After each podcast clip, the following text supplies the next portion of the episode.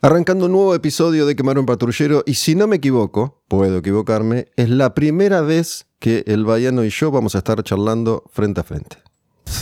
Quemar un patrullero. La música como acto revolucionario.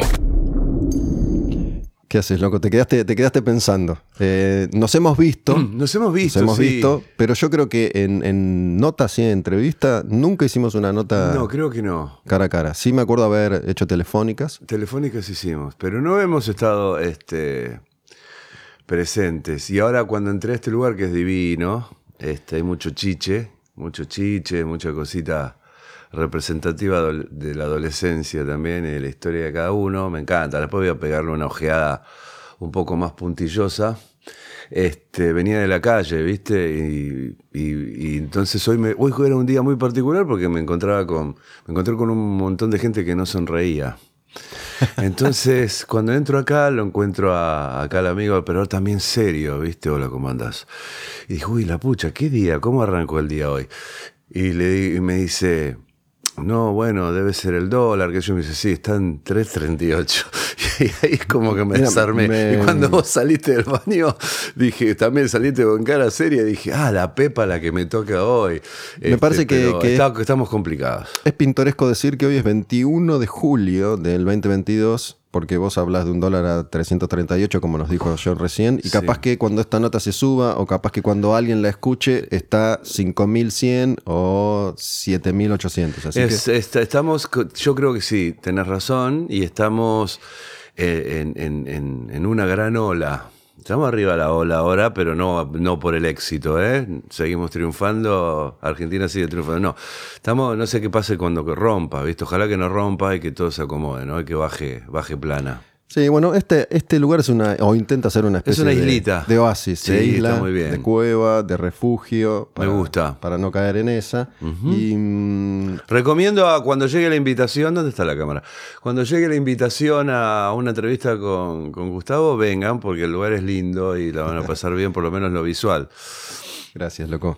Eh, no, recién me preguntaste de, de qué iba a ir la nota y yo te dije de, de lo que pinte, de la vida. En general no, no programo las notas, pero sí venía con cierta idea. Y este, Sí. este comentario que hiciste sobre, sobre los recuerdos que te dispararon los, Sí. los, los montones de muñequitos que tiene Sí, acá en su estudio. eh, ve- venía un poco pensando en, en- en eso, digo, más allá de- de- del contexto global. Sí, social, sí, ¿en, sí. Qué, ¿En qué momento te encuentra la Hoy. vida a vos hoy que tenés? ¿Cuántos años tenés hoy? ¿Llegaste a seis ya? Llego en diciembre. El 26 de diciembre nací en el 62 este, y voy a cumplir 60 años. ¿Qué tal? El cual se te ve, se te ve muy bien, te lo Estoy deben bien, estoy bien. Si me preguntás por mi presente, me veo bien. Me siento muy pausado, pero no pausado por algún tema de salud, sino estoy muy este, ¿En pausa o tranquilo? tranquilo. O sea, eh, me tomo mis tiempos que antes los, los derramaba los tiempos. Este, y ahora me tomo mis tiempos, estoy mucho más criterioso, mucho más tranquilo. Debe ser también todas las experiencias, ¿no? Uno no. Uno va llevando la vida como puede, pero también va tomando nota. Este, y bueno, yo hace unos años largos ya que vengo tomando nota, entonces de, de- de cómo que quería que sea a partir de, de alguna bisagra, como quería que sea a partir de ahí. Y la verdad que me siento, estoy cómodo, estoy cómodo conmigo. Eh, sigo teniendo mis lados oscuros en el sentido de, de- de prejuicios y boludeces que, bueno, que todavía aca- acarreo restos adolescentes de prejuicios boludos. Este, pero eh, me siento bien, estoy bien, estoy ¿A, bien. a qué prejuicios, por ejemplo, te referís? Ah, giladas, las giladas más gila- gilas que se te puedan ocurrir. ¿A- a- ¿El trap es una mierda, por ejemplo? No, no, no, no. por ejemplo, ahora mira. Ahora eh, yo estoy eh, participando de un ciclo que es un show televisivo. Que comenzó eh, esta semana, que grabé cuatro capítulos, que se llama Can- eh, Canta conmigo ahora, que es una nueva apuesta de, de la productora La Flia de Marcelo Tinelli. Entonces, cuando llega la, la- la- la invitación, claro, yo soy un tipo que desparrama la idea de lo que se trata, porque bueno, me informo primero, no soy este no tiro rápidamente, sino que bueno, pienso como hace Fraga, si, si, si chocaba con mis cosas, yo tengo giras también pendientes, pautadas en los próximos eh, meses, entonces bueno, no quería que interfiera la música en, un show televisivo, ¿no? Pero este, mm, dije, bueno, sí, está buenísimo, o sea, vamos a hacerlo. Me, me dieron todo un montón de- de situaciones y de qué se iba a tratar y demás. Este, y dije que sí, que a lo mejor eh, hubiera dicho, no, pero ¿qué es Marcelo? ¿Qué es, qué es Tine? No, no me iba a roscar en esa porque cuando uno tiene centrado a de qué se trata lo que te están proponiendo, este, en otros momentos a lo mejor se te da un berenjenal en la cabeza. Este, y acá, lo, nada, no es que haya tenido alguna hist- historia con, con el muchacho en algún momento, es todo lo contrario, he sido invitado infinidad de veces a, a sus propuestas, pero a, a eso iba, ¿no? Que en algún otro momento tenía esa- esos resquemores, esas asperezas para con, para con, qué sé yo, para con otras situaciones que no venían al caso del puntual de lo que se me invitaba, ¿no? Sí, esto, esto que decías sobre, sobre ese proceso o bisagra para, para que te encuentres hoy más tranquilo con vos mismo, en general, digo, son, son procesos, no son cambios inmediatos, pero hablaste de una No, bisagra. claro, no fue la bisagra, no es la Ah, bisagra no. esta. Esto, esto es un comentario que te No, dice al respecto de. Pero de- digo, de ¿hubo una boludeces. bisagra? ¿Hubo algo Mm. puntual que te hizo encarar este, este trayecto actual? Hubo, hubo varias, porque viste, todos tenemos varias, varios ven- varias ventanas. Pero la- la- la- las primeras bisagras de, de- de comienzos de cambio fue cuando nace mi hija hace 25 años también, o sea, mi primer hijo, mi primera hija, este, en el cual, bueno, ya uno abría la puerta y salía y nadie, nadie te estaba esperando. Entonces podías volver cuando quisieras, ¿viste? Cuando uno ya tiene un hijo, una hija, en mi caso, este, y la primera, este, yo ya sentí otro tipo de, de marco, ¿no? Otro tipo de marco más de responsabilidades y demás, y, y que tenía que ser eh, papá y presente. Esa fue la primera bisagra. Después, obviamente, vinieron mis otros dos hijos, Tadeo y Santino, con otra gestión. Este, y también son, en- son eh, tutores, ¿viste? Tutores, ¿viste? Las plantas cuando se le pone un tutor para que. Bueno, yo, mis bisagras fueron eh, mis hijos que también obraron de tutores, este, en el buen sentido, ¿no? Es de soporte. Em, vos sabés que esta profesión es muy volátil, es muy frágil también para, para, para las cabezas. Este, y mm, bueno, eso fueron cosas puntuales.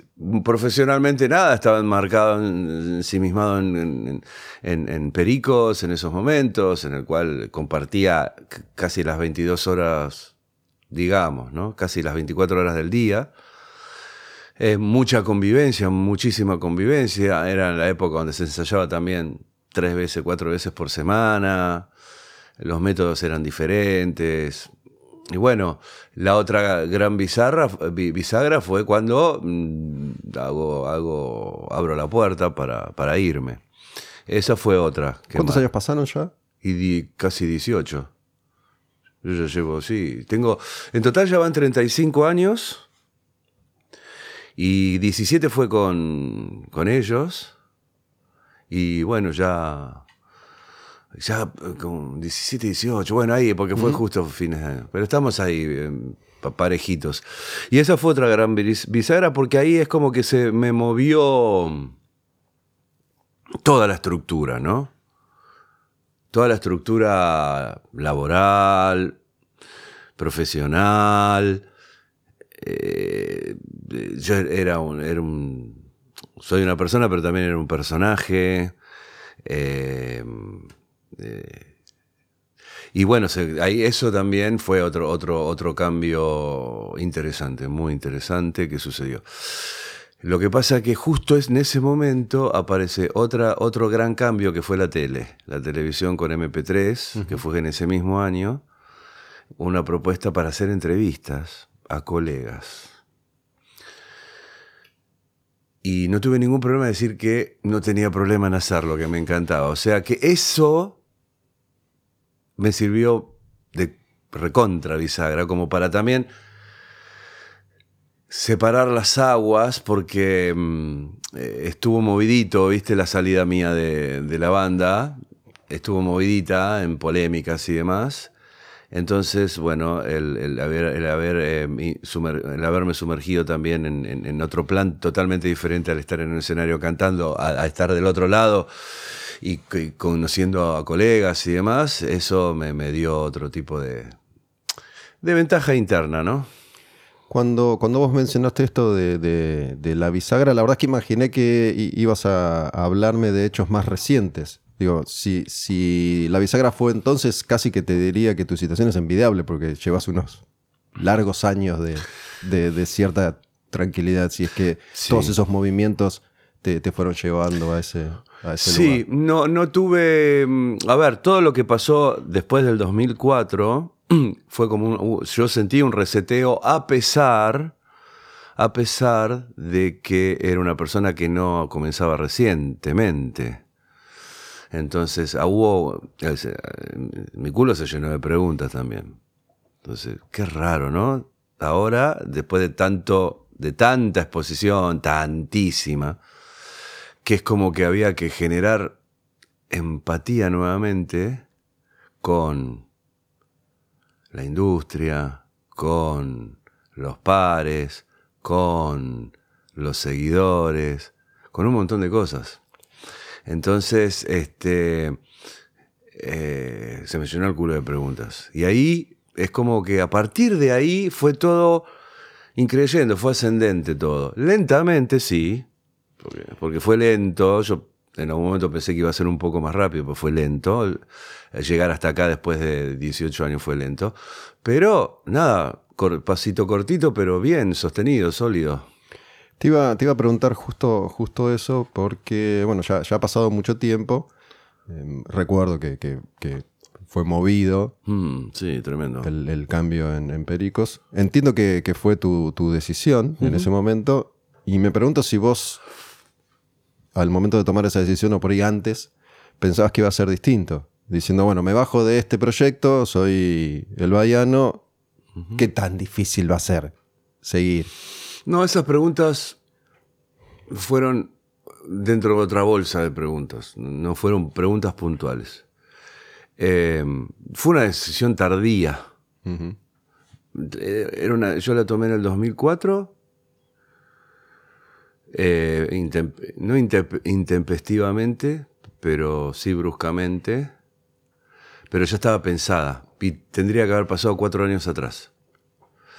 El tema, que bueno, nos pasa a todos, ¿no? Cuando hay actividad, hay, hay, hay trabajo, se vive de esto, porque yo tengo la suerte, gracias a Dios, de poder seguir viviendo y mantener a mi familia, a mis hijos, su educación y demás con la música, subiéndome al escenario principalmente. Este, eh, en ese momento también había muchísimo trabajo, entonces, viste cómo es todo. Uno dije, bueno, lo hablaremos después. Yo en un momento sí pensé, bueno, va a ser distinto porque tal vez el, el- el mar, el océano en esos momentos, cuatro años atrás, estaba como más, mm, más calmo, ¿no? Como para poder flotar y hablarlo. Eso, eso suele pasarnos, ¿no? Que uno va haciendo lentamente su proceso individual. Uno ¿Los demás estaban al tanto de eso que Sí. te pasaba? Sí. Sí. No es que un día para el otro vos le No. caíste con algo que. No. Oh, ¿cómo? No, no.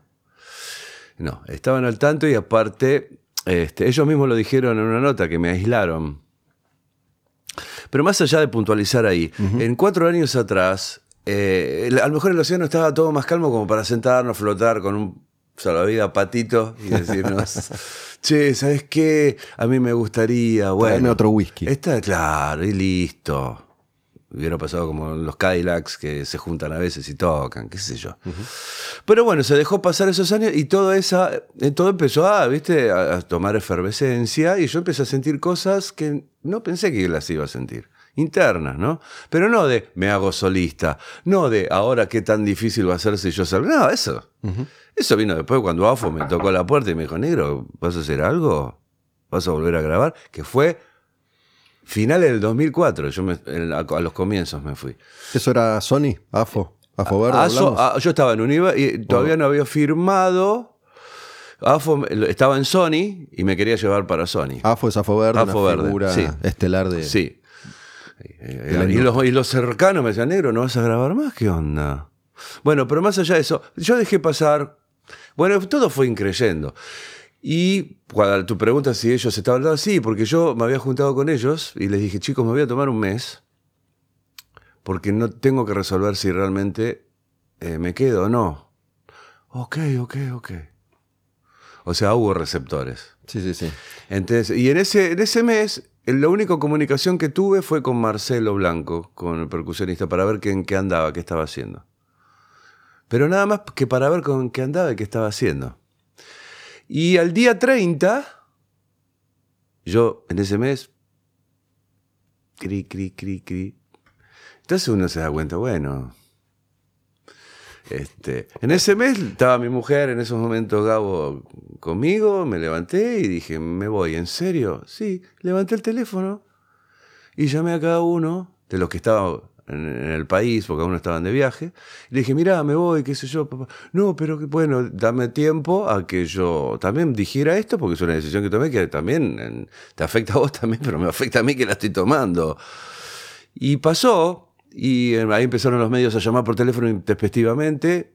Cambié el número porque realmente yo quería que, que todo bajara. Mi dirección la seguían teniendo todos. Y ahí empezó a transformarse todo en un boletín informativo este, difícil de hacer lectura, ¿viste? Eh, la ley de sobrevivamos y declaremos una mala persona a tal. Y ahí yo sentí dije, bueno, y ahí, pero yo siempre fue un, un, siempre mantuve este, mi respeto porque ir contra algo donde yo conviví tantos años era irrespetuoso y me, me, faltaba el respeto a mí mismo. O sea, obviamente cualquier banda tiene sus diferencias y, cada uno son motores diferentes, pensamientos diferentes, ansiedades diferentes, bla, bla, bla, bla, bla. Este, pero mm, tal vez en otro, cuatro años atrás hubiera sido otro tipo de charla. Pero cuando uno siente y lee después, a posteriori, que sí aislaron, que sí hubo otras cosas. Después, en el momento en que uno dice, chicos, me voy a tomar tanto tiempo para cosas, y después ves que había otro plan, este, voy a decir, nada, a ver, che, ¿qué voy a irme a la casa de cada uno a decirle, chico, me voy, levanto el teléfono y listo, en algún momento nos cruzaremos. Nos volvimos a cruzar, no se tocó nunca más el tema.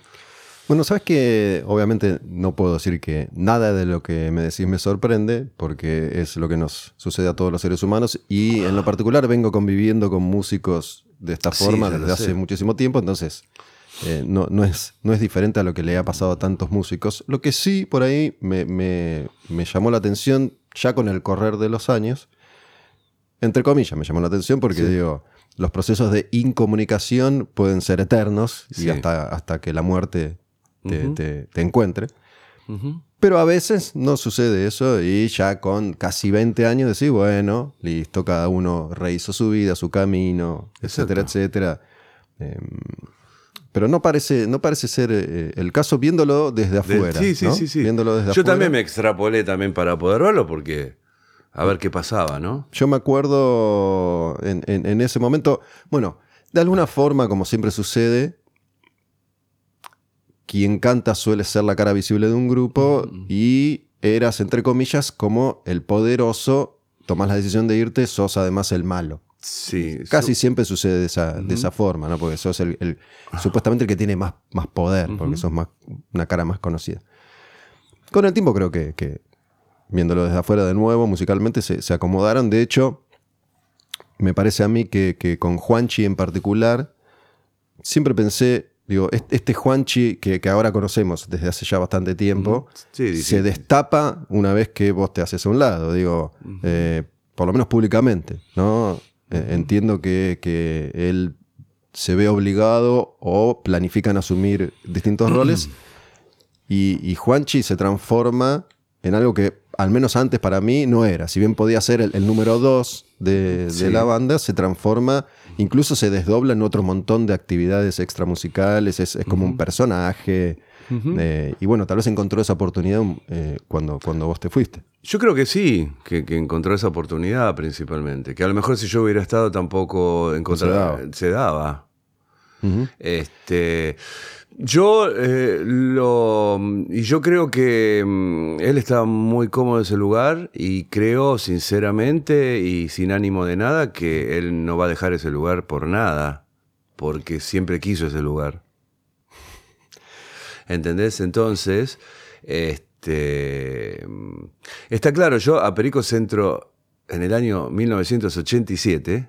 Yo estaba trabajando en esos momentos con otro tipo de música totalmente diferente, oscurísima, con Gastón y con Leo Satraño, que teníamos una banda llamada El Signo. Que ¿Vos hacía- estabas en El Signo? Yo, No me claro, acordaba yo de eso. cantaba en El Signo. No llegué a grabar con ellos porque me fui con Pericos después. Claro.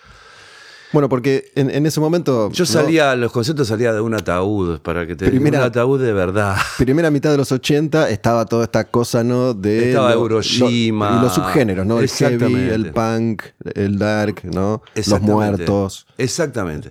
Bueno, había otra beta más electrónica, no usábamos, eh, era nada, otro tipo de cosas. Juanchi venía a veces a meter la viola y en algún, en algún, algún que otro show. Perdóname, y aparece Perico Rey, Y yo siempre Cadillacs quise tener. Exacto. y un par de añitos después. De eh, los una- Deca. Los decadentes también, y ataque como la segunda ola Sí, exacto. Bueno, ratones. Ratones y eso. el rock and roll, claro. Pero no, o sea, yo también te dije, bueno, ¿en, en, qué- en qué momento? En, porque viste, uno dice, ah, yo recibo por mi lado también. ¿Vos ya eras el Bayano en, en el Sí, signo? Eh, ya era Bayano en el signo. Porque Bayano está asociado a, a Bahía, a Está la asociado- playa. bueno, lo que pasa es que creció más que nada en una banda que tenía te- otro género, otro concepto musical. Más- que más no es- luminoso. exacto, o sea que no es vanidad ni nada, pero los cambios sucedieron cuando Mm. yo entré en la banda. Pero más allá de eso, este, yo también, cuando vos me hablabas, yo también tomé distancia para ver, bueno, a ver, esta distancia que tenemos después de haber compartido tantos años, tantísimos años. ¿Cuándo se acerca, no? ¿En qué momento? No por ninguna propuesta económica, ninguna propuesta de gira, ni nada, pero siempre hay gente alrededor, che, boludo, ustedes nunca más se van a juntar, pero con lo que sucede con cualquier banda, ¿viste? Que es de- y más que una banda generacional. Y yo, mira, subí el yo nunca, no me animo a decir de cerrar una puerta porque siempre la dejo entornada, ¿viste? Porque eh, tampoco voy a ir Nunca con- se sabe. Claro, yo qué sé. Acá no tenemos el, el Hall of Fame, ¿no? Que, que en Estados Unidos es una entrega de premios anual sí. que muchas veces motiva la reunión Bueno. de artistas porque reciben eh, una- un, un reconocimiento y van los integrantes casi siempre originales o legendarios o clásicos y se reúnen ahí, suelen a veces sí, si se ponen de acuerdo, tocar en vivo unas canciones, muchas veces no se ponen de acuerdo y no Y tocan. no se toca. Pero bueno, acá no, no tenemos esa ceremonia. No, pero por lo que te decía, yo entré en el año 87. Imagínate, yo era un, medio un sapo de otro pozo ahí. El, crea- el fundador era Ale Perico, bajista de la banda, que por eso viene el nombre. Este, con el topo, con Martin Goodman. Juanchi también estaba ahí, obviamente. Pero yo venía de otro palo. Entonces, en, el momento había- se iba a armar una banda llamada Los Timoneles de las Tinieblas. Y yo iba a tocar, era una banda aparte, la pandereta. La pandereta. La pandereta iba a tocar. Nada, éramos pendejos que nos juntemos a hacer música, pero a lo que, a lo que voy. Los pericos tenían su nombre registrado, o sea, otra de las, otra de las cosas que ¿por qué? Bueno, porque yo no tenía, no era parte, nunca lo pedí, nunca lo gestioné, nunca fue un problema para mí no tener el nombre de la banda, nunca, ni siquiera nunca lo he planteado en 17 años, o sea, era algo que yo soy yo. Yo creí, empecé a creer en mí, obviamente, desde el segundo concierto que me subí al escenario. Este, pero a lo que voy, entonces, hoy por hoy es como que el- lo que en algún momento se quería o el- en la, la cabeza de algunos querían era eso. Por eso te digo, hoy por hoy yo no, no creo que haya una juntada, pero por la sencilla razón de, de, de, de, acá no me muevo, ¿no? Sí, yo como, como te decía Pero antes la arrancar- mejor lo digo, sí, ¿eh? No. Entiendo. Como te Así, decía hablando en- fríamente. Antes de arrancar, que, que en, en- en este espacio, yo la verdad es que in- intento también. Ya que se quem- quemar un patrullero. este, eso ya es anecdótico, pero, No, pero, pero bueno, ¿viste? es pintoresco. La Pero digo, sonrisa de Gustavo, ¿no es? intento, intento, digo, verme, me veo reflejado, intento también bucear en, en- en mí mismo cuando, Claro. cuando tengo estas conversaciones y, y, mm, entiendo lo Las que bandas pasa. son un mundo. Mucha- a lo mejor para la, para, para- para la galería, para la tribuna, eh, somos todos hermanos, amigos. Y no, a veces, nada, es erróneo pensar de esa manera, ¿viste? Porque muchas veces algunos sí son compinches. En una banda de tanta gente hay subgrupos también de gente que se banca y que se soporta. Es muy difícil decir que todos nos amamos. eh, no, no, no, es, no es normal. No, a lo que iba es que en el caso de, de Pericos, creo que muy, muy pocas bandas en, en Argentina tienen eh, ese, ese privilegio bien ganado y construido, que es el de poder tocar mucho afuera del país. ¿no? Sí, es que hemos construido, me incluyo ahí, porque parte de ese nombre y de ese Sí. repertorio tiene que ver también con mi pluma. Este, y, y, obviamente hemos hecho, hemos sembrado durante muchos años y estadios y demás. Este, y, y se ha trabajado eso, ¿no? Y es un nombre en el cual, que esté hoy también donde está, es, hola.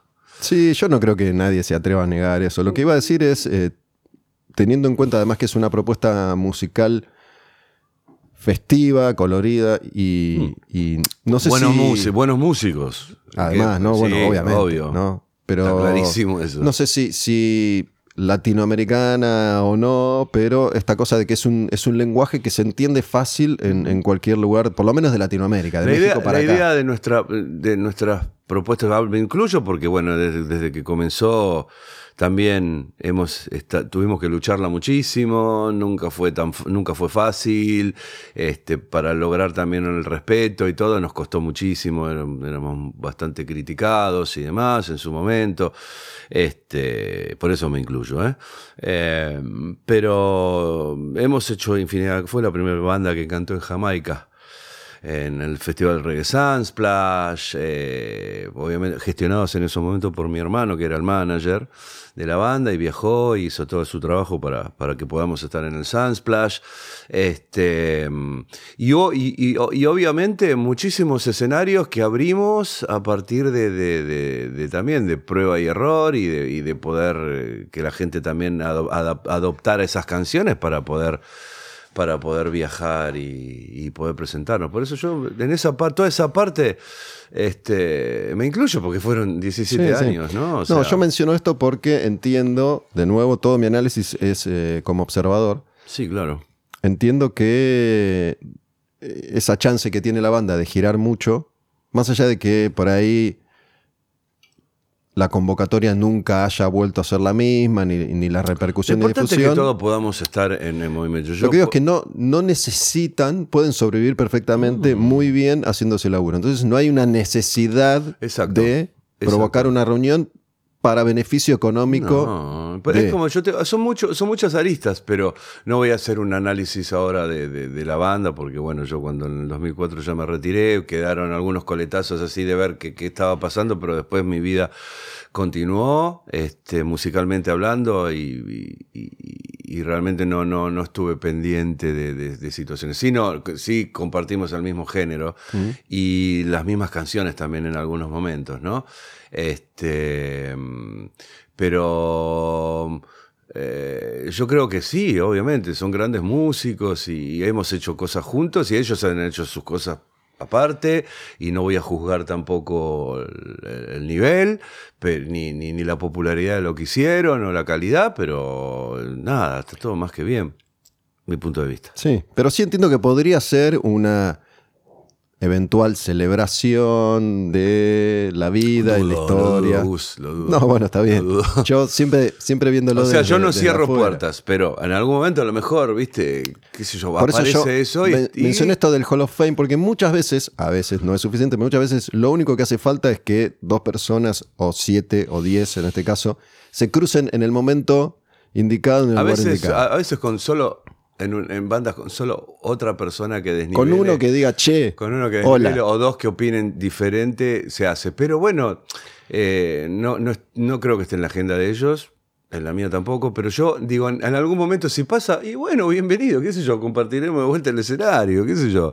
Este, pero si no se da, y bueno, no se dio. No es algo este, que sea urgente para, para ambos, ¿no? Para También es cierto que el, el mundo es básicamente un lugar diferente al que era hace Sí, 20 años. ¿no? Todo, todo es diferente, Todo. las propuestas son diferentes, las temáticas son diferentes, la, eh, lo unipersonal también está muy, muy arriba.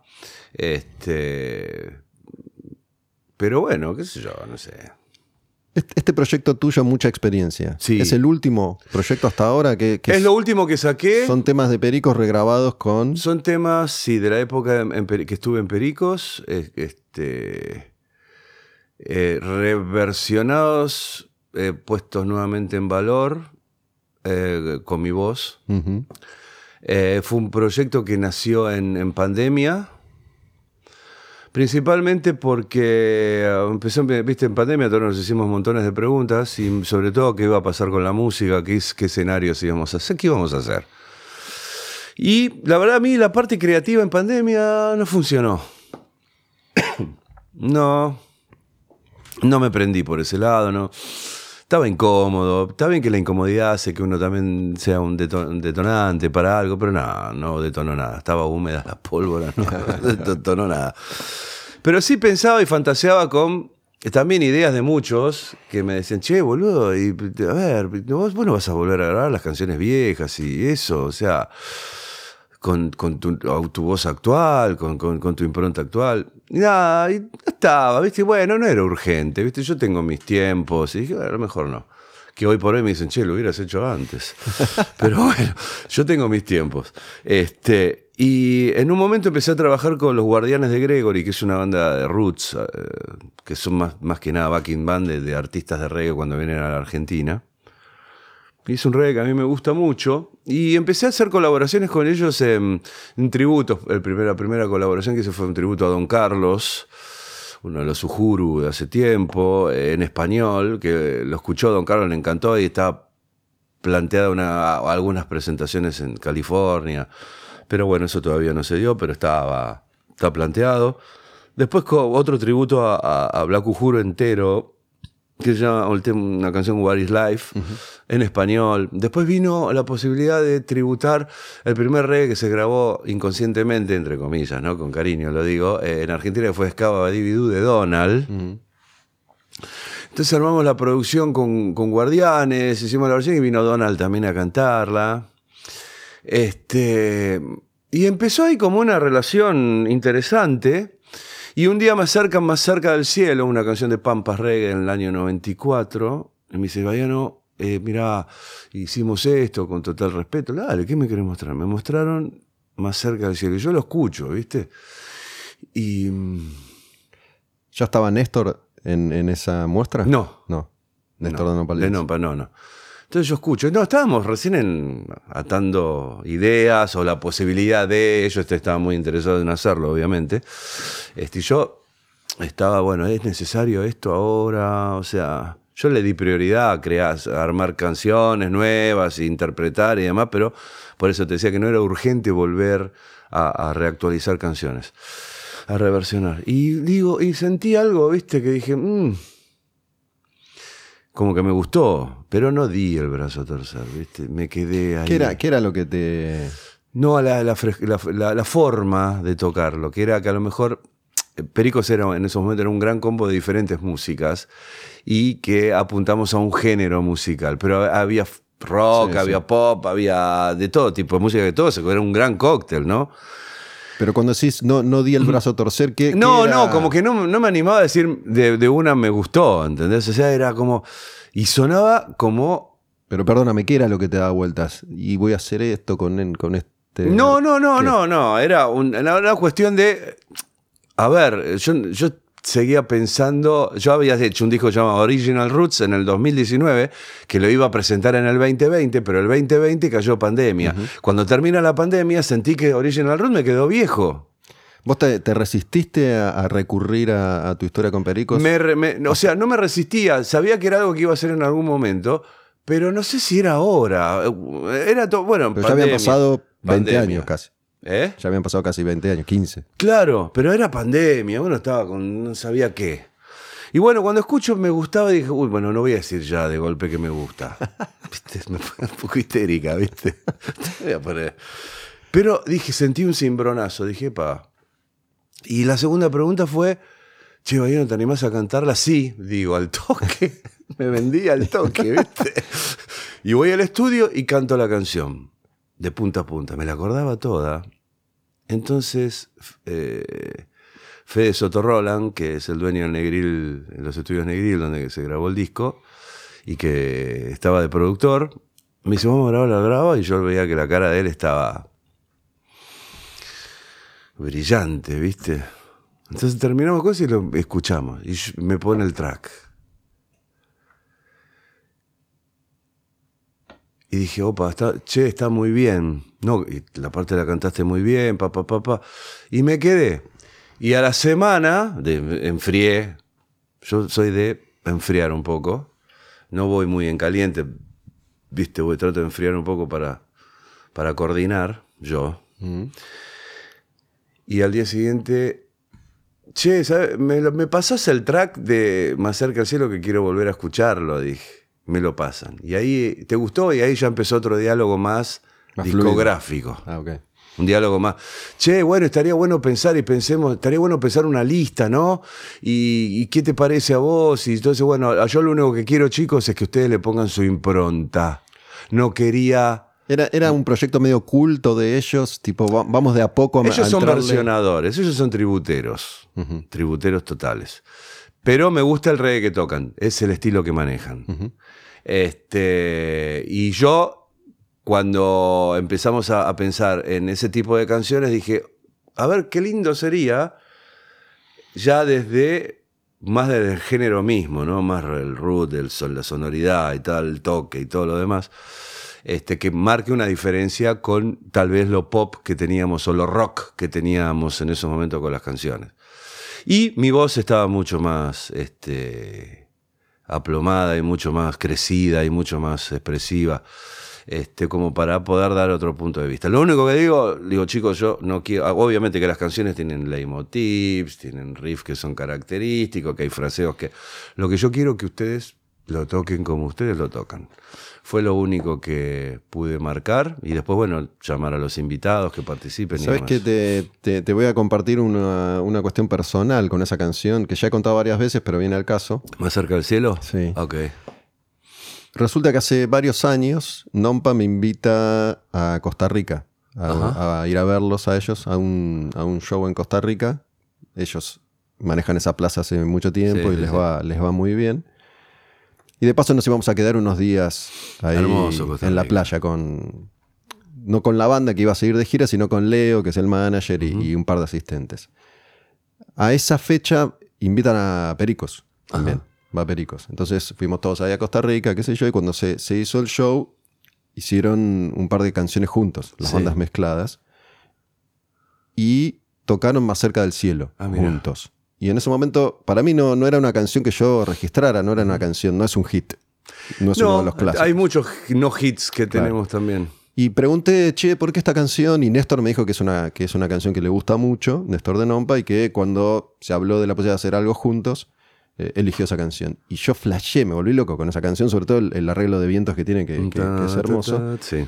Y de alguna manera, es- este proyecto que ahora se llama Quemar un, un patrullero es un- una transformación y transmutación de otro proyecto al que yo le había puesto más cerca del cielo Ah, por, esa canción y por ese momento compartido y por esas circunstancias que yo estaba atravesando entonces. Sigo toda bueno, una serie de, de, cosas que pasaron y que dejaron de, de suceder.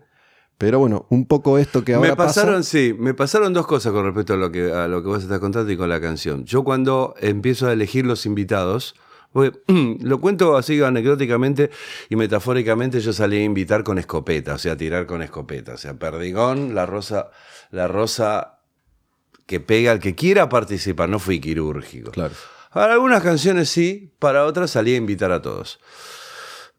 Cuando lo invito a Néstor, me decía, sí, sí, no hay problema, sí, yo, yo en algún momento la canté. ¿Vos no sabías esto que te digo? ¿No?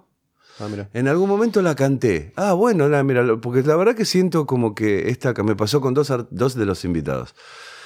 En un momento la canté, que me dice, sí, en un momento la canté, bueno, me encantaría que esté tu voz acá, o sea, me mandó una cantada que me dijo, mira, yo no sé si estoy conforme con esto, con, con la forma que la digo, loco, está perfecto. Me gusta aparte que de, cambiás la melo, o sea, modulás diferente, pones otro timbre, pues tenés otro color, o sea, me parece que las dos voces en empatía van perfecto. Bueno, y quedó todo. Después me entero que esto que me estás vos contando, me enteré por otro momento que había cantado con, con, con, con Pericos. No tengo problema con esto, está todo bien. Pero dije, no me lo dijo. Ah, Después dije, no me lo comentó. Y me pasó otra cosa con Emanero. Emanero, que es, eh, hace hip hop acá en Argentina, lo invito para Sin Cadenas, en, en- que está la versión en Mucha Experiencia. Sí, negro, todo bien. me hace, dejo que él produzca, porque él agregó letra. Dejo que él produzca su parte y me pareció bien porque es donde él iba. Él sentía, él más me dijo, mira, yo sentí que tenía que entrar acá. Bueno, dale. No entra en los primeros dos minutos del tema, no está. Entra más que nada después del. No me acuerdo ahora bien. Y entra y tira toda una data que me encantó. Estuvo buenísimo. Guardianes hizo todo otro tipo de intro de, de- de Sin Cadenas y queda. Y después me entero de que también Emanero había participado. Este, y no me lo dijo. Entonces yo en un momento tenía como una sensación, chico, loco, cuéntenme, se sinceramente. había hecho una versión. No me eh, acuerdo de que. No, de- no sé si. de- no, sin cadenas creo que no. No, era- no, no hay una versión de Sin Cadenas. No sé, pero. algo por las, por las madres o. No, eso fue con Gustavo Cerati, Con Cerati. con Ciro Pertusi, con Pedro Aznar, con Gustavo Cordera, pero fue para. Botín de Guerra, una película. No, esto fue. Nada, eh, Sin Cadenas con Emanero es para este disco. Y él la había hecho con Pericos. Y él había hecho, había participado con Pericos también. Este, o sea, obviamente que en algún momento vamos a coincidir con los invitados, o sea. Pero no me lo dijo de Manero. ¿Pero en esa misma canción o en otra? No sé. Ah. Tampoco indagué. Pero me encantaría que me, che, mirá. Este, y me pasó con, con ellos dos. Pero nada, lo- después escucho lo que está, lo que está en el ¿Sabes track y está todo más que bien. Me ¿no? pasa algo con esto que vos decís y, y me remite a, a la charla de hace unos minutos y de nuevo a la vida de todos nosotros los seres humanos. Como que vos te quedaste esperando, che, no me contaste, pero por lo que decís, vos tampoco le dijiste, No, no. che, no me contaste. No, no, no, no iba. Como que no, no hubo ahí. No, la pared se corta ahí. El pase. No. ahí. No, me quedé, bueno, te habrán, viste, uno dice, bueno, habrán tenido. ¿Para qué tensar algo que no hay por qué tensar nada? No, por ahí era- Es una.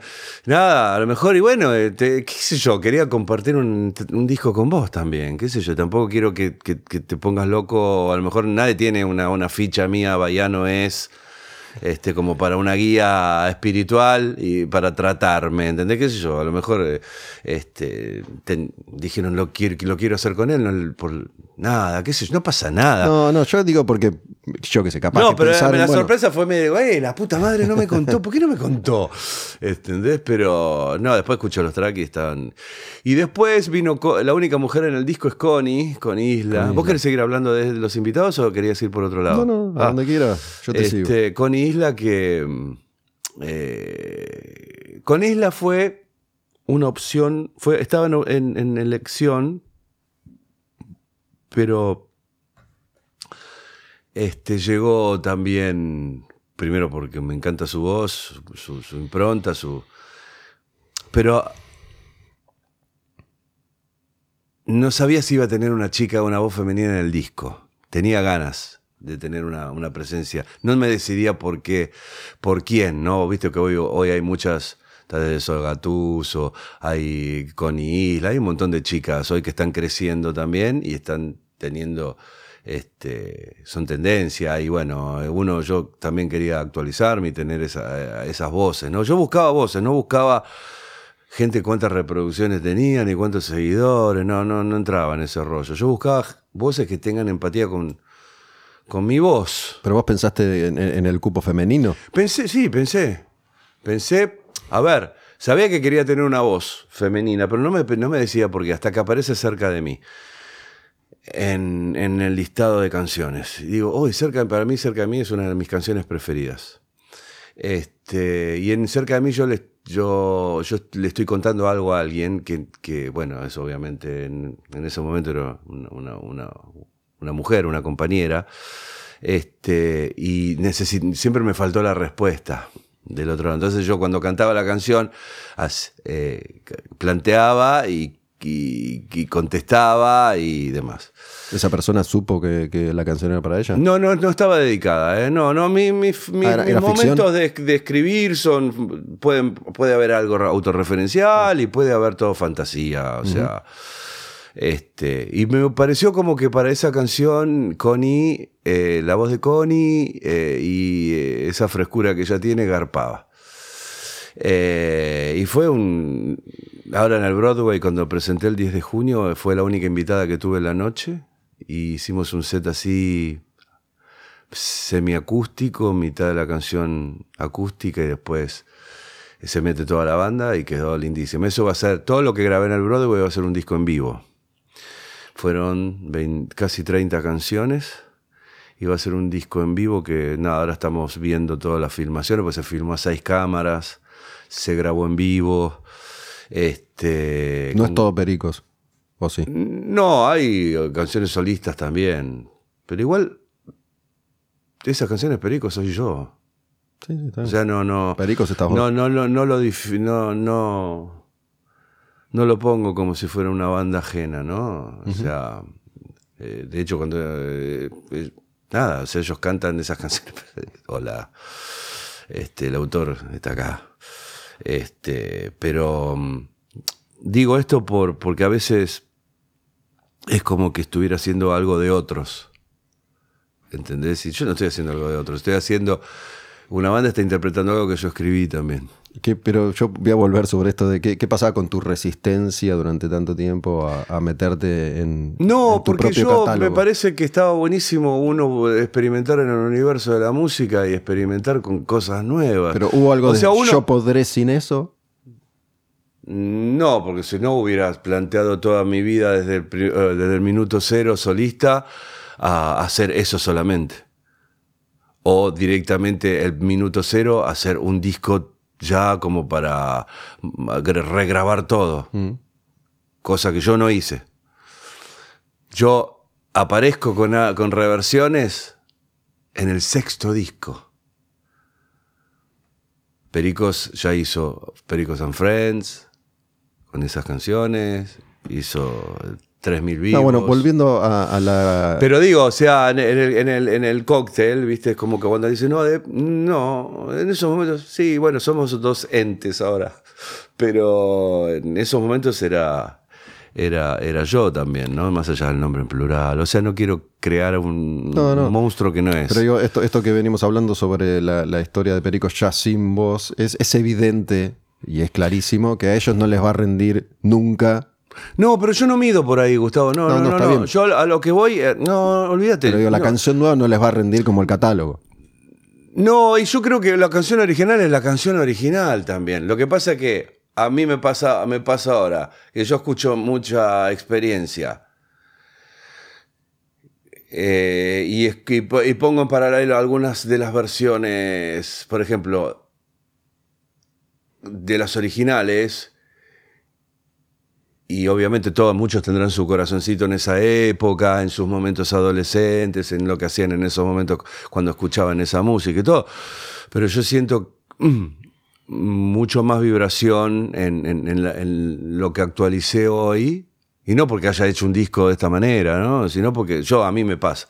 Hay canciones que sí, musicalmente siento, por ejemplo, Párate y Mira, siento más consistencia en esos momentos cuando hicimos Para ti mira, pero en lo vocal me siento más consistente ahora. Puedo, puedo hacer Frankenstein, ¿viste? Puedo hacer Sí. ediciones de partes, ¿no? Hay, hay algo asociado a la, a la emoción de, de las canciones que, obviamente. es inseparable. No voy a renegar absolutamente jamás de, de la canción original donde nada, ¿eh? El- el Eh, clásico, el hit No, ahí estaba todo. imbatible. Mirá, Pupilas Lejanas. Pupilas Lejanas es un tema que, obviamente, yo, Pupilas Lejanas, cuando yo canté Pupilas Lejanas, cuando lo canté llorando Cuando lo grabaste. cuando ¿cómo? lo grabé. Es más, los chicos decían, chicos, eh, negro, cortemos la grabación si no te sentís bien. ¿no? Por Unas situaciones que, que venía viviendo y la- al, ¿Estaban representadas en esa canción o esa canción? no, te- estaba representada en esa canción y aparte de estar representada en esa canción, la tuve que cantar porque era.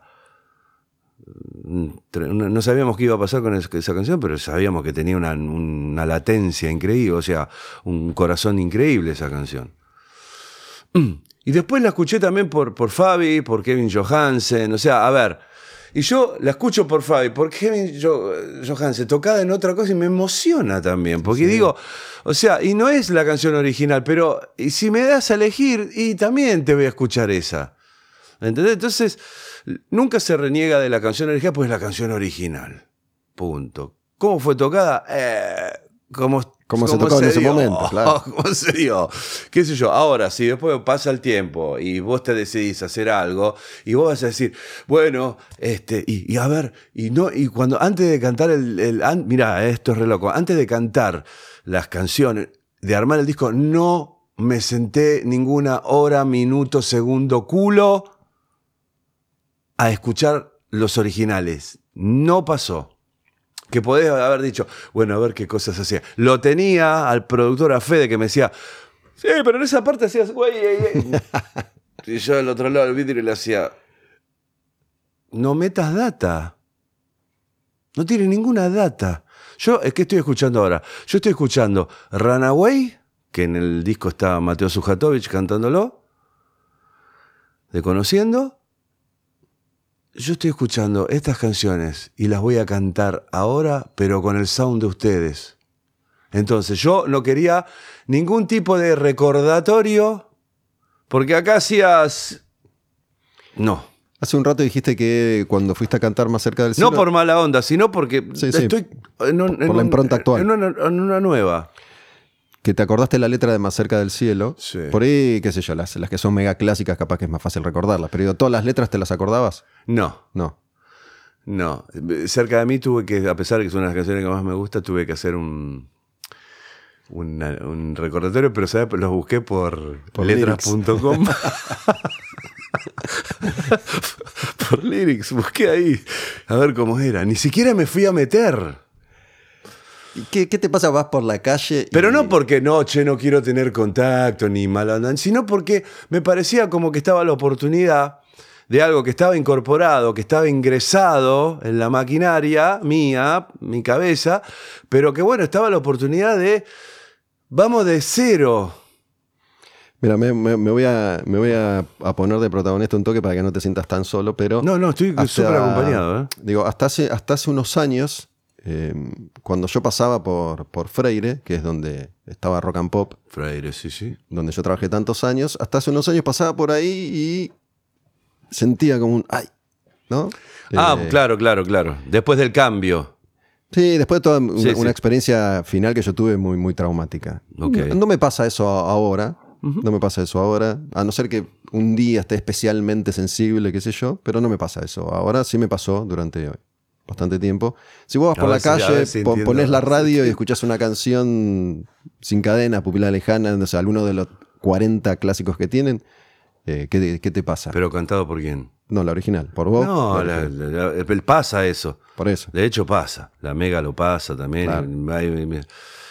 No, nada, me pongo contento. Ah, Mirá qué temón, porque, a ver, yo, yo tuve, eh, a todos los que nos pasa también de, de- de- de la hoja en blanco y de escribir y de, y de las noches y del que romper hoja y, después, bueno, todo íbamos a la tablet y borramos todo, pero en ese momento era blog de hoja, romper, romper, romper y un vasito de whisky y una cosita y uno el otro para y nada y la desesperación y la ansiedad porque bueno yo como te dije yo había yo era un sapo de otro pozo y tenía que escribir para siete para que les guste a siete u ocho personas en un momento fuimos once pero tenía que agradarle a todos y esas ansiedades también me carcomían viste porque una cosa es que escribas para vos yo en el signo escribía para mí me escribía y a Leo le encantaba, ponerle y a Gastón también, pero bueno, tampoco habíamos grabado. Pero acá, a medida que íbamos surgiendo y creciendo y cosas, era una responsabilidad enorme, porque había que.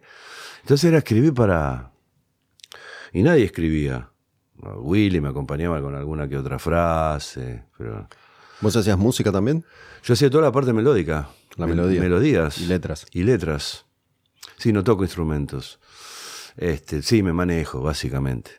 Eh, pero eh, no me quiero dispersar. Eh, no, lo escucho, si escucho una canción, sepa, me muero. No, yo cuando fuiste ahí de pasar, como te dijiste que pasabas por Fred, yo paso varias veces por Besares. Por Besares el que- estudio, y estudio. Cuba, viste, la puertita. Entonces, ¿Que era un estudio de ustedes? ¿Es, sí, sí, sí. ¿Es era- todavía? No. era. Yo era inversor también en ese estudio, pero bueno, como me fui, este, regalé como, sin decirlo, regalé mi octava parte. ¿E- ¿Existe eso todavía? ya Sí, no? sí, sí, sí. Eh, pero en un momento dije, "Bueno, algún día voy a poner una pancarta.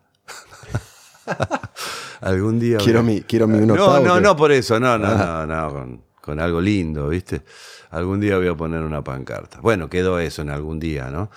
Pero esto viene a colación cuando vos me contabas de eh, Freire, Claro. ¿viste? Que pasabas y a lo Sí, mejor sí, te sí. daba cosas. No, yo paso cuando a veces tengo que pasar por ahí por besar, miro la puerta y, y porque ahí tuve muchos años también, ¿Se, ¿no? te, se te Este, disparan recuerdos, emociones? Siempre hay recuerdos, obvio. Y, y a medida que va pasando el tiempo también los, quedan los recuerdos lindos, ¿viste? La, la- la chotada queda, nada, como un- algo que ahí, qué sé yo. Nadie, ¿viste? Es eh, el perfecto. Claro. Todo, todo este proceso que yo te decía que, que- que fui atravesando, por el que en un momento se barajó la posibilidad de que algo que iba a ser, que después se transforma en definitiva en esto, se llamara Más cerca del cielo, un poco por, por la literalidad del título, ¿no? Esto de Más cerca del cielo y todo un proceso de, de introspección y, y sanación que he, que he intentado y que sigo intentando. Em, Yo, que- te- y te confieso algo, yo cuando escribí Más cerca del cielo, yo creo que era un domingo, porque me acuerdo que había prendido la televisión, viste que los domingos están todos los dominicales, los programas dominicales, que están los sacerdotes levantando las hostias. Creo que ya no, no sé, igual no miro No, pero en esa época. La, no apertura de transmisión Claro, la- cierre había a veces Era un los cura. domingos, viste, que estén, eh, y me acuerdo que, que creo que por ahí apareció la más cerca. Busca la bendición, eleva una plegaria, cuál es el, el pecador que llevan al altar, santa es su devoción, besando una imagen, pide una bendición a cambio de perdón y él cree que todo podrá ser distinto, tal vez que todo deba cambiar y estar más cerca del cielo toda esa, esa imagen de la letra me aparece que me acuerde de, de, De esa canción. de esa canción. Y hay otra cosa que es más banal. Casi nunca lo ves. También, creo que tenía la tele prendida y en algún momento creo que había aparecido Guido Zuller. ¿Viste? En una época muy efervescente Guido Zuller que estaba en todos los programas De los mediáticos. de los mediáticos. Este, era más del lado mediático, no hay lugar que no busques la estrella principal. Este, y bueno, viste, hay detonantes, ahí a lo mejor no, no está, no era una canción dedicada a, ¿eh? son Sí, sí, disparadores. disparadores, ¿no? Viste, cuando empezás a escribir, buscas disparadores, ¿no? Este, y bueno, a, a veces no me acuerdo de todos los disparadores que he tenido. Este, pero nada, esos momentos de escribir y de todo te, te vibra, ¿viste? Es- Sí, mencioné esto de la sanación porque, de nuevo, muchas veces conversando en, en este espacio con músicos, percibo que hay, quedan cosas no, no resueltas. Por ejemplo, hace, hace ya unos meses estuvo... Pero Gustavo, nunca tenemos todo resuelto. No, también para, déjame decirte. Ah. Jaribé estuvo, Ajá, fue fundador de, Violadores. de Violadores. Eh, a raíz de la muerte de Pil, de Piltrafa, yo ya lo, lo había invitado, lo conozco hace mucho tiempo, lo vuelvo a invitar y le digo, che, vamos, yo a veces hago un, un formato que es escuchar un disco entero, ¿no? O lo hago solo o lo hago con un invitado. Le digo, che, vamos a escuchar eh, Este disco. el disco entero, el primero, de violadores. que es el único que él grabó. Y vamos a hablar de esa etapa, qué sé yo, y eh, estuvo, se movió una cámara, Sí. estuvo como bastante emocionado y, y me di cuenta, nos dimos cuenta todos que hay un dolor ahí todavía, de hace 40 años atrás, de, de ese final intempestivo de su historia con, con violadores, que después la vida lo llevó para, para, Sí. para otro lado. Obviamente que uno abandona este, este mundo, Sí, más allá de lo que crea cada uno, con, con cosas por, por resolver. Pero hay una constante de esto que quedó ahí. Bueno, yo, Sin- yo tengo sin- una familia. sin tratarse. Yo, yo tengo una familia que somos muy, pero muy pocos. Por- porque desde que yo tengo uso de razón, fue un- una familia que no conectaba nunca. Hablamos de la familia de sangre. De familia de sangre, sí, que no conectaba nunca. Yo desde que tenía uso de razón era escuchar conflictos, conflictos de que me engano, que fulano, que nada, conflictos. ¿Padres o todos? Padres, tíos, eh, primos, hermanos, laburo, porque se laburaba juntos. Este, mi papá era panadero y tenían una panadería en común, heredada de su abuelo, de, de mi abuelo, digo, padre hermanos? de ellos, con mi hermano y primo. Y nada, era todo un conflicto laboral en la casa, conflicto de, de- de todo tipo de conflictos. Nunca conectó, los Hortal nunca, Y nunca tratados. nunca, nunca conectamos. O sea, sí se conectaba un día, se desconectaba tres meses. Se ne- conectaba una semana, se desconectaba dos años. Y de parte de mi mamá también. ¿Con su familia o con, su ese mismo contexto? familia Eran poquitos y. Entonces, sí, para mí también una, desconexión de una banda Mm, eh, sí, me, suena, es más.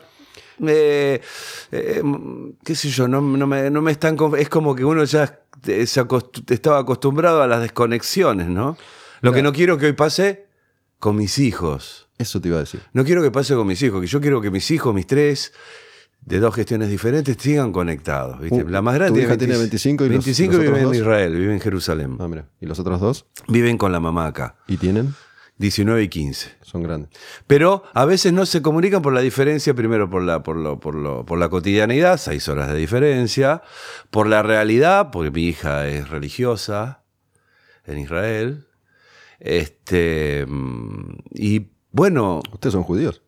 No, yo no, pero la mamá, la, ma- madre de. Candela es de la Cole y bueno, yo tengo un- una empatía también de conocimiento de- del judaísmo también in- interesante y pero no no profeso el judaísmo, sí me han, y, ah, y me han invitado a Shabbat y he hecho Rosh Hashanah y he hecho Pesaj y y todas las, lo que sea celebri- No, o sea, que celebramos, justo, vamos, ¿viste? justo te iba a sacar el tema de, de los hijos. Yo tengo dos hijas, son más chiquitas, tienen...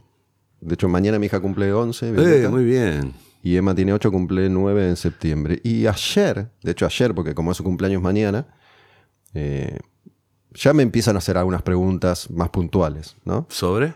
Sobre, por ejemplo, en este caso, mi familia. Ah, ok. Porque eh, yo estoy separado hace un montón, Ujú. estoy divorciado, y que a veces el cumpleaños es compartido, a veces hay un cumpleaños acá. Y las navidades. Año Nuevo Claro. y todas esas cosas. Entonces, a veces mi- mis hijas terminan como celebrando tres veces el cumpleaños con la mamá, con el papá, con los amigos, qué sé yo. Bueno, Celebremos. claro.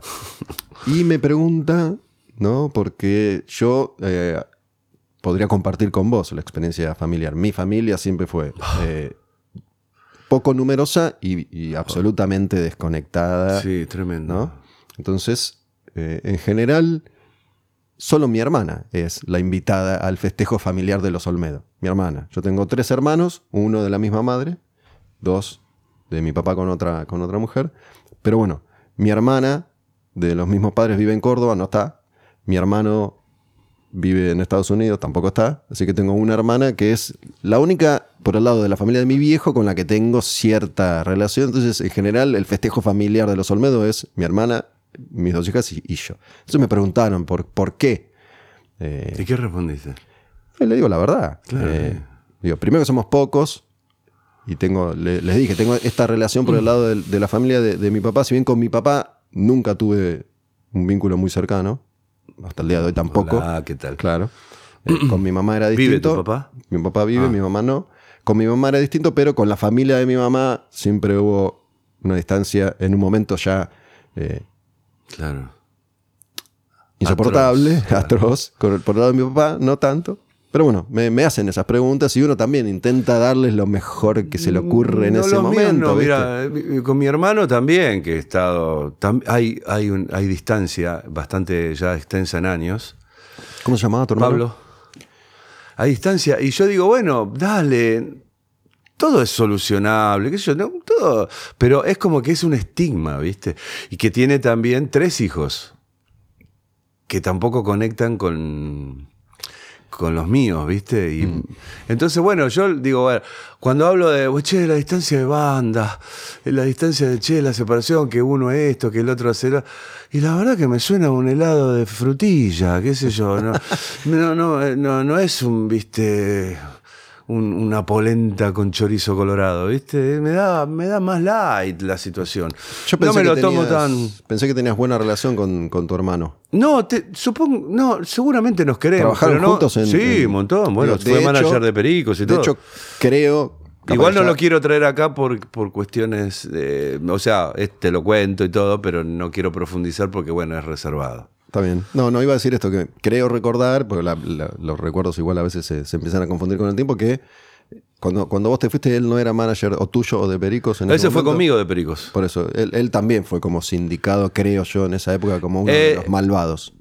Sí, eh, ¿No? No voy a hablar de, de cosas, pe- de- de- de- de- pero mi hermano se sintió muy incómodo también.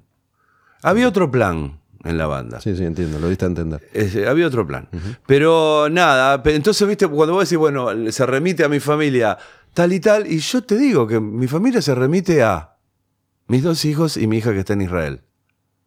¿Por qué? Vos me decís, pero no hay más. Sí, hay gente que, hay parientes que están en corrientes, pero la última vez que los vi fue a los 14 años. Algunos. Y otro, a lo mejor a los 20. Y yo tengo, voy a cumplir 60.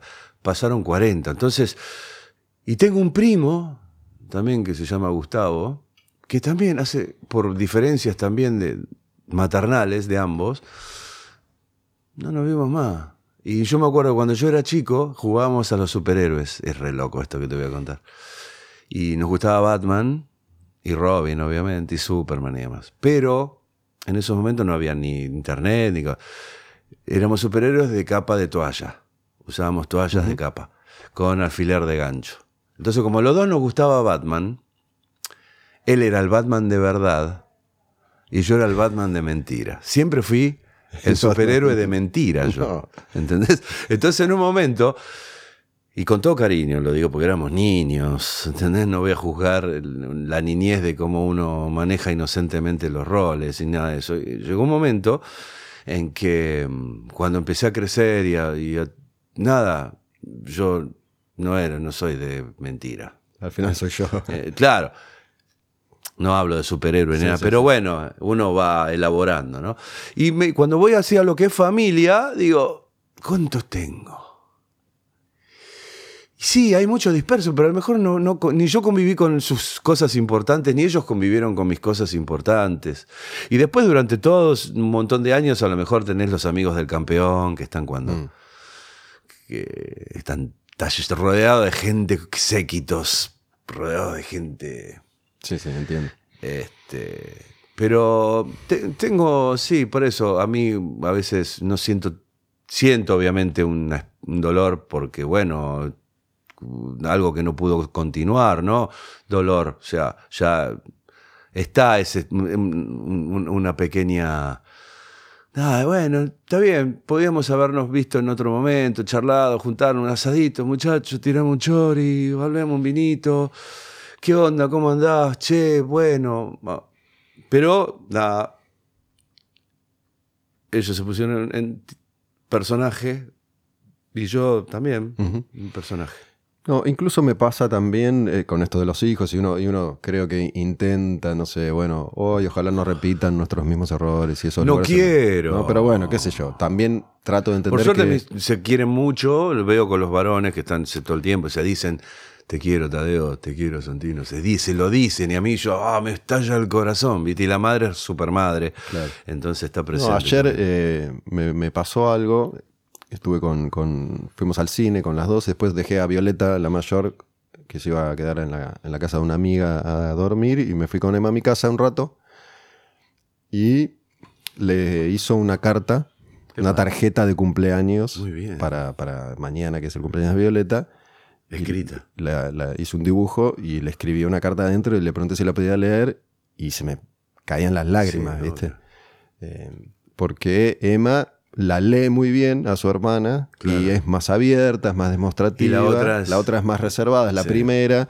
Y yo veo en, en mi otra hija un montón de, de cuestiones mías, similares, Y yo sé lo que eso me costó, digamos, y, y me dolió en la vida y Obvio. como que uno intenta, ¿viste? Pero bueno, y, eh, qué sé yo, no, No, sé bueno, qué más cuando puede se hacer toca, uno, ¿viste?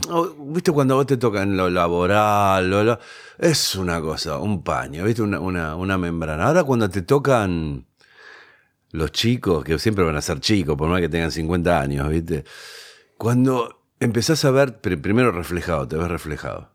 Epa, este soy yo cuando Mm. tenía, este hijo de puta está haciendo esto que yo ya lo hacía, o los gestos, o, o las miradas, o, o- o el, el- el haciéndose el boludo, que sabes que cuando vos te haces el boludo, sabes todo el, el modo.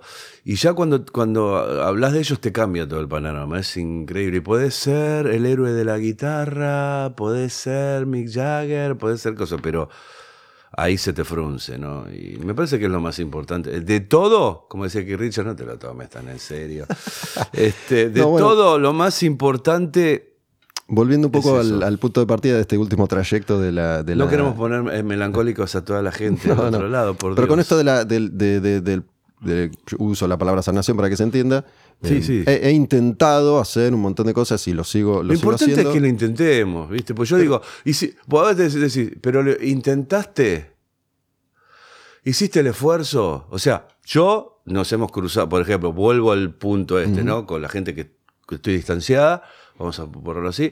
Me he cruzado en un montón de, de lugares y nos hemos cruzado. ¿Qué haces? ¿Cómo andás? ¿Cómo te va? Pa, pa, pa, pa, pa, pa, pa, pa, Creo que es eh, que fuimos bien aprendidos de lo que nos enseñaron en un momento, que hay que ser amable, bla, bla, bla, bla, bla. Están, esas cosas están. Pero no pasa de ahí. O sea, hay como un control de que no se que no sobrepase nada. Pero lo que te iba a preguntar es si, si en, en- en los vínculos que fuiste construyendo después o, o en los vínculos de pareja, a veces si, si pudiste eh, aprender de tus experiencias anteriores o hay, hay patrones No, que, que en, se esta- en la actualidad sí estoy, estoy mm, aprendí mucho con la persona que ahora estamos, bueno, medio por, un- por un temita que no voy a revelarlo ahora, que no es, no tiene nada que ver con amores, desamores, nada. Este, y a- aprendí mucho de, de- de ella y bueno, estamos en continuo, este, en continua comunicación, pero mm, sí, yo trato, a ver, toma nota. Porque si no, es el opinión fijo, ¿viste? O sea, hay que tomar nota y. Pero es a pesar de uno, ¿viste? Sí, pero. por- eso cuando al principio de la nota me dijiste, ¿cómo te sentís vos hoy?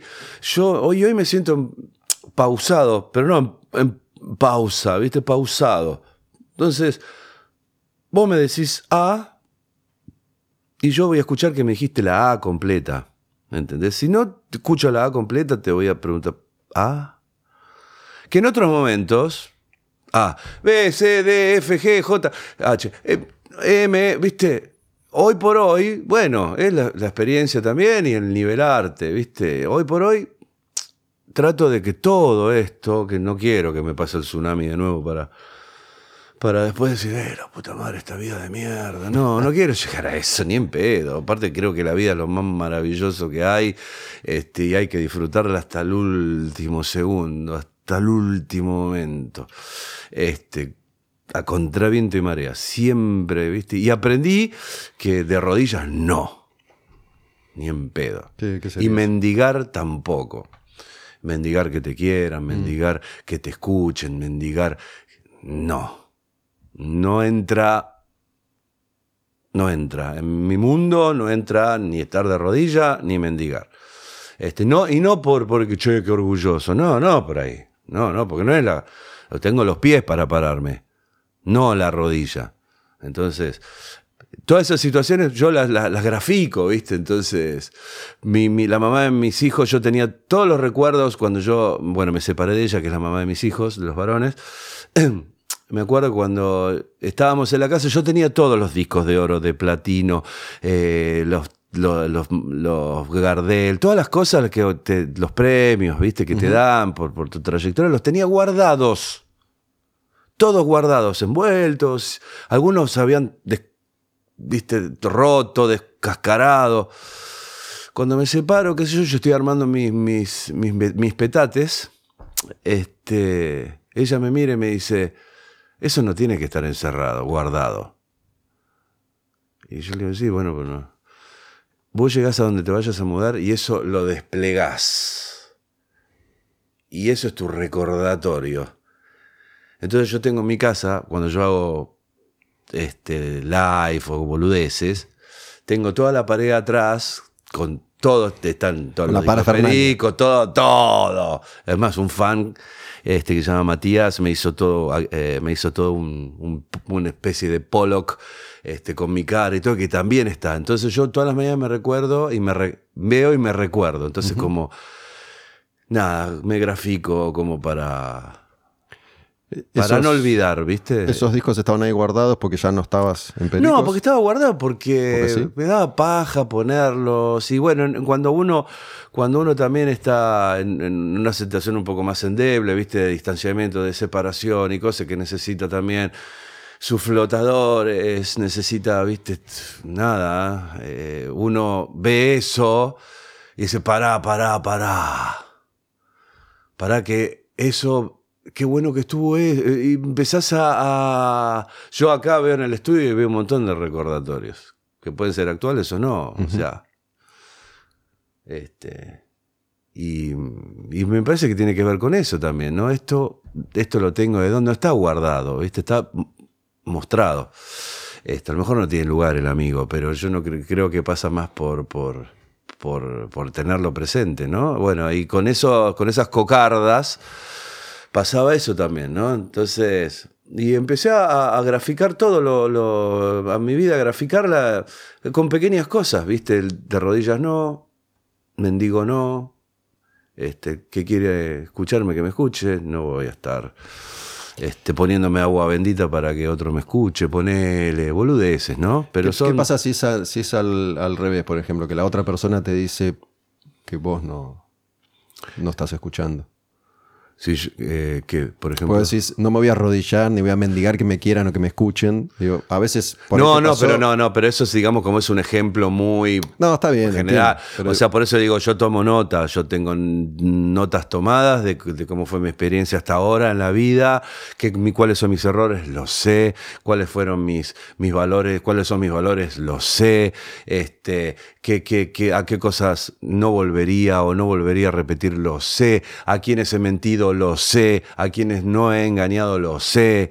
Este, no, tengo, he tomado nota eh, y eh, me debo estar olvidando también de, de- de- de- varios, varios titulares más. No, Eh. te decía porque a veces puede, puede pasar que uno en- entiende que, bueno, ya, ya no va a mendigar cariño, pero ante el reclamo de otra persona, a veces me pasa a mí por lo Sí. menos, digo, che, uh, puta, yo pensé que, no, que, no- que la estaba haciendo bien acá, que, que no estaba en... en- en- Lo que pasa es que mendigar es un, es un, es, es un- son varios pasos más allá del límite. No, bueno, o sea, O sea, pongamos, eh, vos te- pedir, reclamar, no sé, No, esperar, añorar. La, la- la mendicidad tiene que ver con, con eso de, de no quererte y de estar eh, eh, pensando de que si esa persona no te quiere, vos no sos nada. Eh, Creo que traspasa, traspasa el límite de lo permitido, ¿viste? Dale. Después cuando ya vas va a seguir caminando, ¿viste? Modo túnel. Y decís, no, pará, pará, y que pará un poco, boludo, aguantala, no da, ya está, ya está, ya está. No estés, boludo, ahí atrás, no deses esa situación, que puede ser en el amor, en lo que fue. Generalmente uno lo, lleva al costado sentimental, al, al lado del Sí, sí, corazón. en cualquier al- circunstancia. Exacto, pero en cualquier lado. O sea, llega un momento que vos te das cuenta que sí, bajó la barrera, no crucé porque viene el tren y te la va a poner. Entonces, bueno, a eso yo hablo, ¿viste? Y la de rodillas es, bueno, pa- la de rodillas es, eh, nada, porque te pueden decir, eh, sos una mierda, boludo, lo que vos haces es una cagada, nunca me gustó lo que vos hiciste, nunca me gustaste como... y- y vos tener que, que estar, está, estar estando con alguien que es un tóxico, que lo único, o tóxica, o lo que fuera, que lo único que hace es mostrarte un lado que vos tampoco, llega un punto que no vas a, ni lo crees. Entonces, para, tampoco me voy a poner así de, de rodillas para que vos me, me chicotees, o Sí, en sí. cualquier situación, para, ¿no? para convencer al otro de que vos Dale, vales la o pena. sea, eso. Buen final este. Sí, estuvo bueno. Espero que la gente la, se- la pase bien con estas charlas. No sé, yo creo que la pasa Yo bien. creo que sí, sí, sí. Digo, por lo menos mi. mi- ¿Sabés cómo es tu público? mi- y bastante, qué sé yo, uno, uno hoy en día tiene la chance de darse cuenta por, porque existen otras herramientas que antes no y tenés un, un contacto más directo. Eh, y, y entiendo que sí, entiendo que, que hoy voy por este lado y hay, hay, hay respuesta. Hay respuesta, bueno. Hay respuesta. eh, Ya charlita, como poner la oreja a, una- a la mesa al lado. Claro, ¿viste? claro. ¿Qué está diciendo? Y reconforta.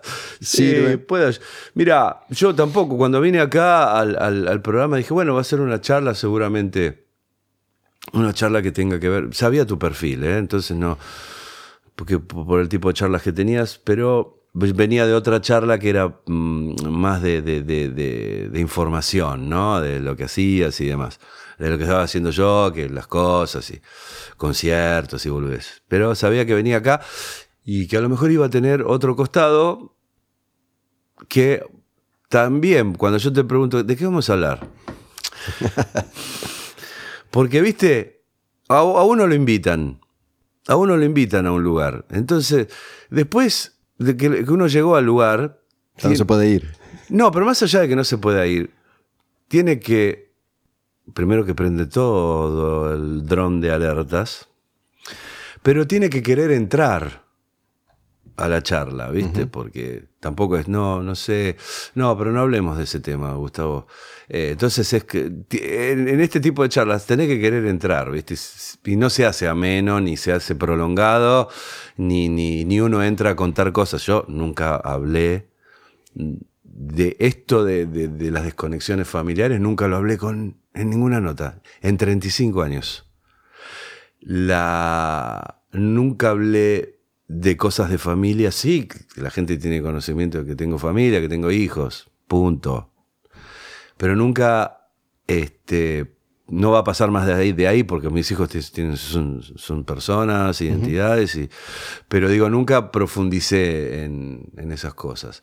Eh, pero nada, hay que entrar y la verdad que fue un gusto, la verdad estar, no sé si terminamos, pero yo por hasta ahora lo que, lo que sentí fue mucha comodidad. No, bueno, eh, a, est- a esta altura me preguntabas recién qué, qué respuesta obtengo y, y- si tuviera una cocarda la pondría acá, pero me reconocen la capacidad de crear el clima para que No, esto muy suceda. bien, no, no, para que muy esto bien. suceda. Eh, y a mí la información. El lugar ayuda mucho, perdón, eh, que me meta con Sí, él. Pero el lugar, el lugar es, es, es, es muy lindo, está muy bien. es- yo lo decía bastante, yo vine acá mucho en, en pandemia a grabar. Ah, mira. Y, y en ese momento que todo estaba más, más parado y silencioso, era como un lugar muy especial. Estábamos él y yo nomás. Y, y a mí me sirvió mucho para, para meterme en mí mismo Sí. y, y sacar un montón de, de contenidos que estuvieron muy bien y que fueron muy bien, muy bien recibidos. Y, y esto es un desprendimiento también. Si bien yo considero que siempre, siempre eh, tuve la capacidad de hacer buenas entrevistas, ponele, hoy voy más por este lado ya la, la- hoy por hoy, en, en este contexto, la, la información sobre qué estás haciendo hoy no, no, no me sirve. Primero porque eso está en todos lados y segundo porque esto es algo que se, se- se disfruta con tiempo y capaz que lo escuchan en seis meses y esa información ya no sirve para nada. No, exactamente, pe- perdura, es, es, es perdurable, ¿viste? Claro, tratar de- Eh, Estas charlas son perdurables, que después seguramente vas a tener un muro de opiniones y demás, pero yo creo que son, son perdurables. Eh, la información, como decís, yo hice esto, voy a hacer esto pasado mañana, listo, después ya pasó pasado mañana y el show que ya lo terminé, ya lo di, o, o el disco que saqué, ya el- dentro de un tiempo ya, ya salió el disco. Este, o todo ese tipo de información más Efímera. Efe- Sí, más de, de- de tu rutina profesional. Pero está muy bien, la verdad que me, me sentí cómodo, estuvo muy bien, me animaste también a, a entrarle a, a las vocales, a las consonantes. este, pero mm, sí, yo creo que es interesante cuando tenés este tipo de que pasan estas cosas. No sé si aguantaría que cada nota que tenga que hacer de aquí en adelante sea de este, de este mismo No, porque co- consume tono, ¿no? o lleva una, una Porque lleva una va- yo me voy a ir de acá y seguramente voy a ir manejando en el auto y voy a ir ¿qué dijiste, negro? ¿Viste el mono que está acá? Y te dice, ¿qué dijiste, negro? Boludo, ¿qué? Estuvo bueno. Pero en serio, ¿tanto vas a decir? Bueno, esto que Este, yo te decía, yo eh, cada tanto grabo como monólogos, ¿no? Porque aprendí. ¿Vos hablas solo? Sí. Ah, yo hablo solo también. Eh, Vengo acá, digo, a grabar, ¿eh? Ah, pero en la vida. No, no, ¿No, no hablas y te contestás? Eh, no. ¿No? Hablar emitiendo sonidos, no. Eh, emitiendo sonido, sí. Vos sí. A mí me pasa a veces, sí. Y, es como el, el amigo imaginario, ¿no? La pareja imaginaria. Y a lo mejor estoy viendo una película y digo, che, este... No estoy loco, ¿eh? pero me pasa. Che, mirá... Sí, la verdad que tenés razón. Hablas con vos, si te sirve, te, te garpa. Sí. A veces me sirve, sí. Después me quedo, ¿viste? Digo, epa, me miedo, me mete miedo. No, me en pandemia refería- me pasó mucho, boludo. Estaba en pandemia y abría la ventana del departamento y era Walking Dead, no, había, no volaba nada. La única vez que cuando yo bajo, estaba en Núñez, bajo la, la- la calle a dar una vuelta. Y dije, iba con una bolsita para el chino, ¿viste? Y había un patrullero en la esquina. Hijo de puta, hablando de patrullero. Y me miraban, ¿viste? Que yo salía del departamento y que allá. Cuando voy pegando la vueltita por, por micrófono, vaya no vuelva a su casa. Me... Concha de tu madre. No había nadie, boludo. Estaba yo solo con una bolsa. Fue, fue- Pero- fue en broma. en broma, se reía. No, anda tranquilo, me decían. Pero a lo que voy, en pandemia, que yo tenía que hacer los permisos para ver a los nenes, aparte que vivían en provincia, no podía cruzar la General Paz. Me dijeron, ¿puedo salir, ¿podés salir a dar una vuelta a la manzana a 50 metros? Iba, salía, nada, miraba los pajaritos. Y nada, era todo, me había separado. Y al toque, estaba duelando. Y al toque la pandemia, Te agarró solito. no me agarró solo, tuve un año y medio solo. Solo. Ujú. Porque aparte también tenía miedo de tener contacto con alguien, no sabía, no había vacuna, no había una verga. No, yo me refería como monólogo a que cada tanto vengo y, y siento la necesidad de, de Ah, no. expresarme y monólogo. No, Pero bueno, digo, yo monologueo también, pero a veces tengo un amigo que me habla o una amiga.